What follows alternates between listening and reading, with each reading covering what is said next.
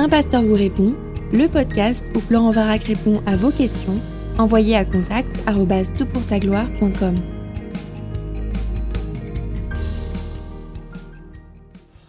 La question est posée, quel est le rapport entre la loi et la vie chrétienne? Alors ce podcast fait écho au précédent podcast où nous avons abordé avec mon ami et collègue Josué Turnil euh, quels sont les, euh, liens, où doit-on euh, célébrer les fêtes du Lévitique? Qui sont qualifiées notamment de fêtes éternelles. Alors on reçoit un certain nombre de questions à tout pour sa gloire qui sont liées à ce rapport entre la loi et l'Ancien Testament et notamment ce, frère ou cette sœur qui dit, voilà, euh, j'ai lu Matthieu 5 et j'ai eu du mal à comprendre ce que Jésus voulait dire quand il affirme qu'il n'est pas venu pour abolir la loi, mais pour l'accomplir, qu'il n'en supprimerait rien et que si quelqu'un ne respecte pas le moindre de ses commandements, il sera considéré comme le moindre dans le royaume des cieux. Cependant, dans plusieurs de ses lettres, Paul semble affirmer que si quelqu'un veut respecter une de ces lois, alors il est obligé de respecter toutes sans faute. Ma famille est chrétienne, nous avons toujours mangé du porc et nous avons deux lézards comme animaux de compagnie. Je me demandais si c'était mal et si nous devions respecter toutes ces règles. Merci pour ta question en tout cas et euh, je te rassure, tu n'as pas besoin de te débarrasser de tes lézards. Alors donc, quel est le rapport entre la loi et l'Église? C'est vraiment entre la loi et la grâce, entre Israël et l'Église, c'est vraiment un, carrefour difficile à articuler, et les réponses qui ont été données au cours de l'histoire n'ont pas toujours été, euh, très faciles à, réaliser. Alors, il y a plusieurs textes du Nouveau Testament qui sont à considérer, notamment Matthieu 5, 17. Ne pensez pas que je sois venu abolir la loi ou les prophètes, je suis venu non pour abolir, mais pour accomplir.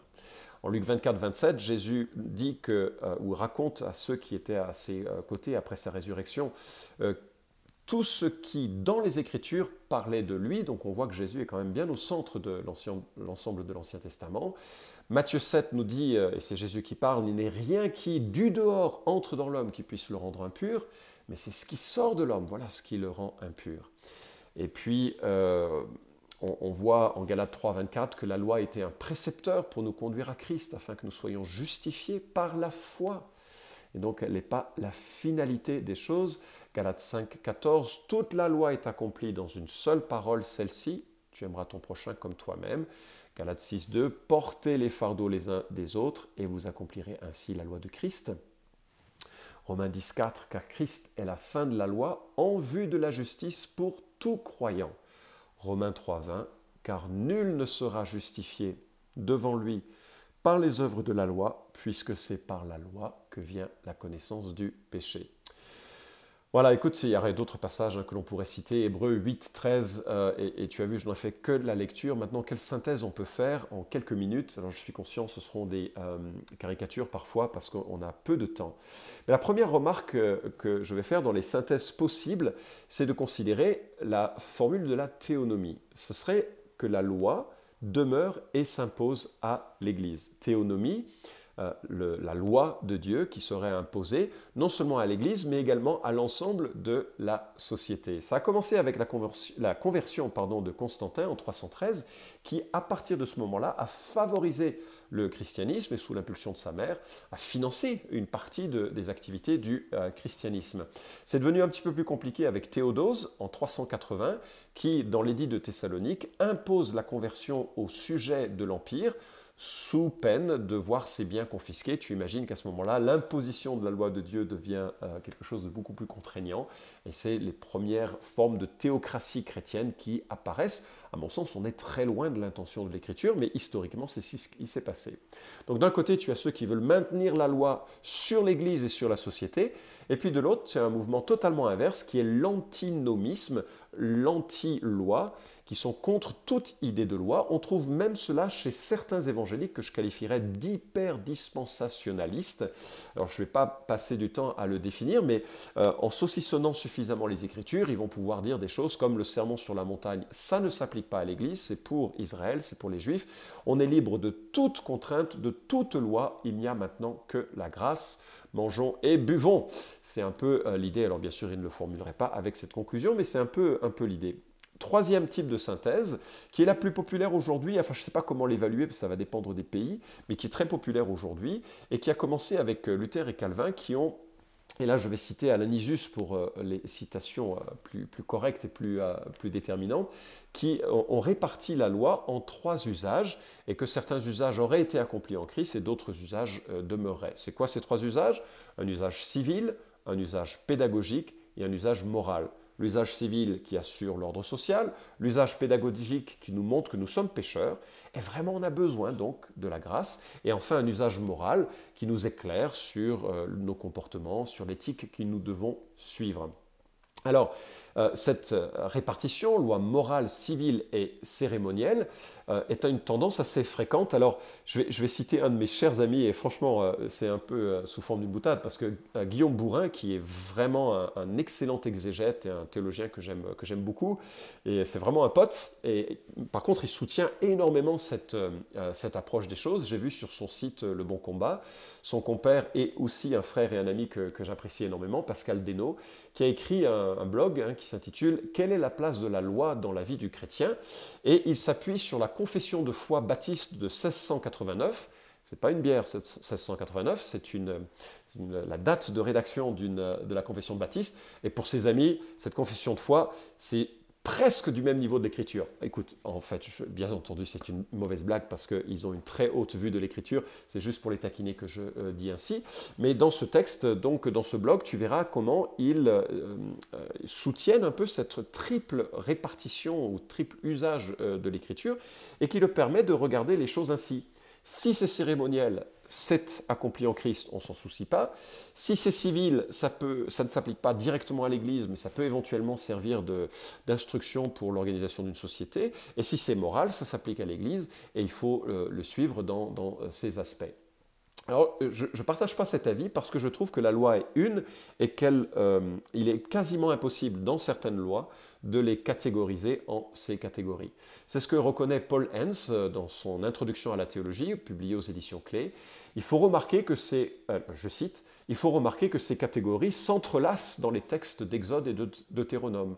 Dans un contexte donné, il se peut que les trois aspects de la loi sont décrits. Ce n'est donc pas toujours facile de faire la distinction entre les trois aspects de la loi.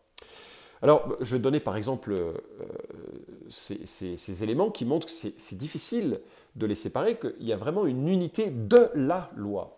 Premièrement, il est impossible de classer la loi sur le sabbat. Est-ce qu'elle est morale ou est-ce qu'elle est civile ou même est-ce qu'elle est cérémonielle? Il est impossible de différencier la peine de mort d'un enfant rebelle de ses éléments et implications civiles et morales.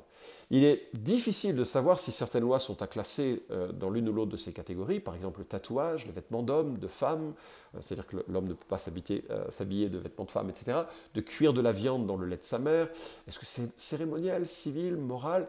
Et puis Lévitique 18 établit une liste d'une cinquantaine de commandements sans qu'une classification soit possible. Donc, comment faire? Alors voilà, je te livre pour le même prix ma perspective, qui n'est pas seulement la mienne.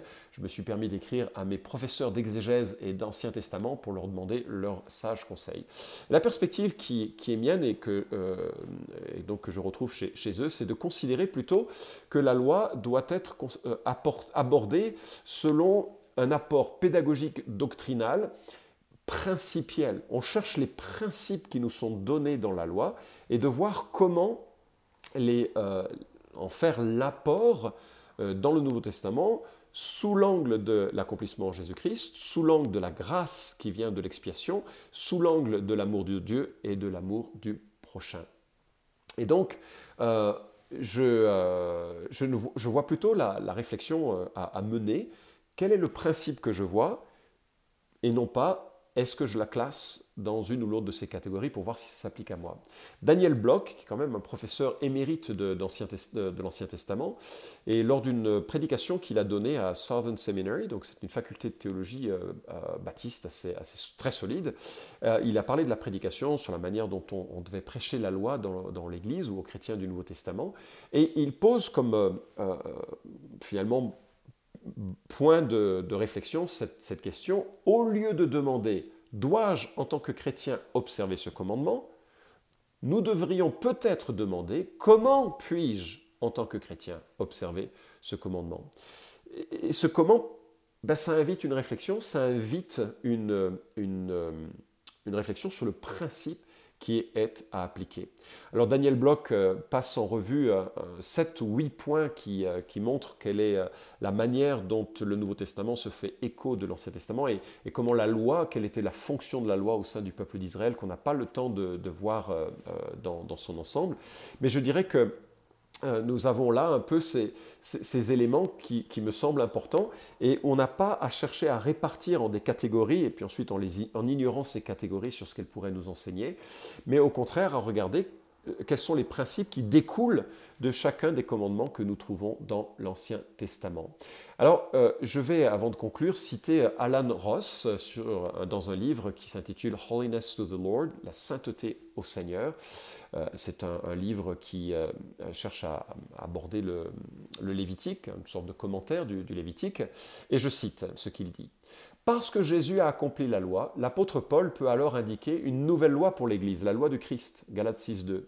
Être sous la loi, utilisé neuf fois dans les écrits de Paul, semble être contraire à la nature du christianisme. Les chrétiens ne vivent pas sous la loi de Moïse comme une constitution qui s'imposerait à l'Église. Cette loi a été prévue pour un temps de préparation à l'accomplissement. Maintenant que le Christ a accompli la loi, les disciples de Jésus ne doivent pas retourner sous les règles de la loi comme si Jésus n'avait rien accompli. Ils sont désormais soumis à la loi du Christ. Ce langage signifie certainement qu'ils ont des lois à respecter, 1 Corinthiens 7, 19, et ces lois couvrent ce que la loi de Moïse avait prévu. Certaines des lois mosaïques ont été pleinement intégrées dans le Nouveau Testament, 1 Corinthiens 9, 20, 21, Galates 6, 2, mais comme toujours, l'esprit de la loi a été renforcé lorsque ces lois sont interprétées par le Christ. Être libéré de la loi de Moïse ne signifie pas être libéré de tous les commandements et de toutes les contraintes. Cela signifie que pour ceux qui sont en Christ, la loi n'a pas le pouvoir de condamner parce que le Christ l'a accompli. Mais cela signifie aussi que ceux qui sont en Christ sont morts au péché et doivent maintenant vivre dans la justice de Christ. Parce que le Christ a accompli la loi, les chrétiens doivent maintenant suivre sa loi. Alors, euh, c'est la fin de la citation.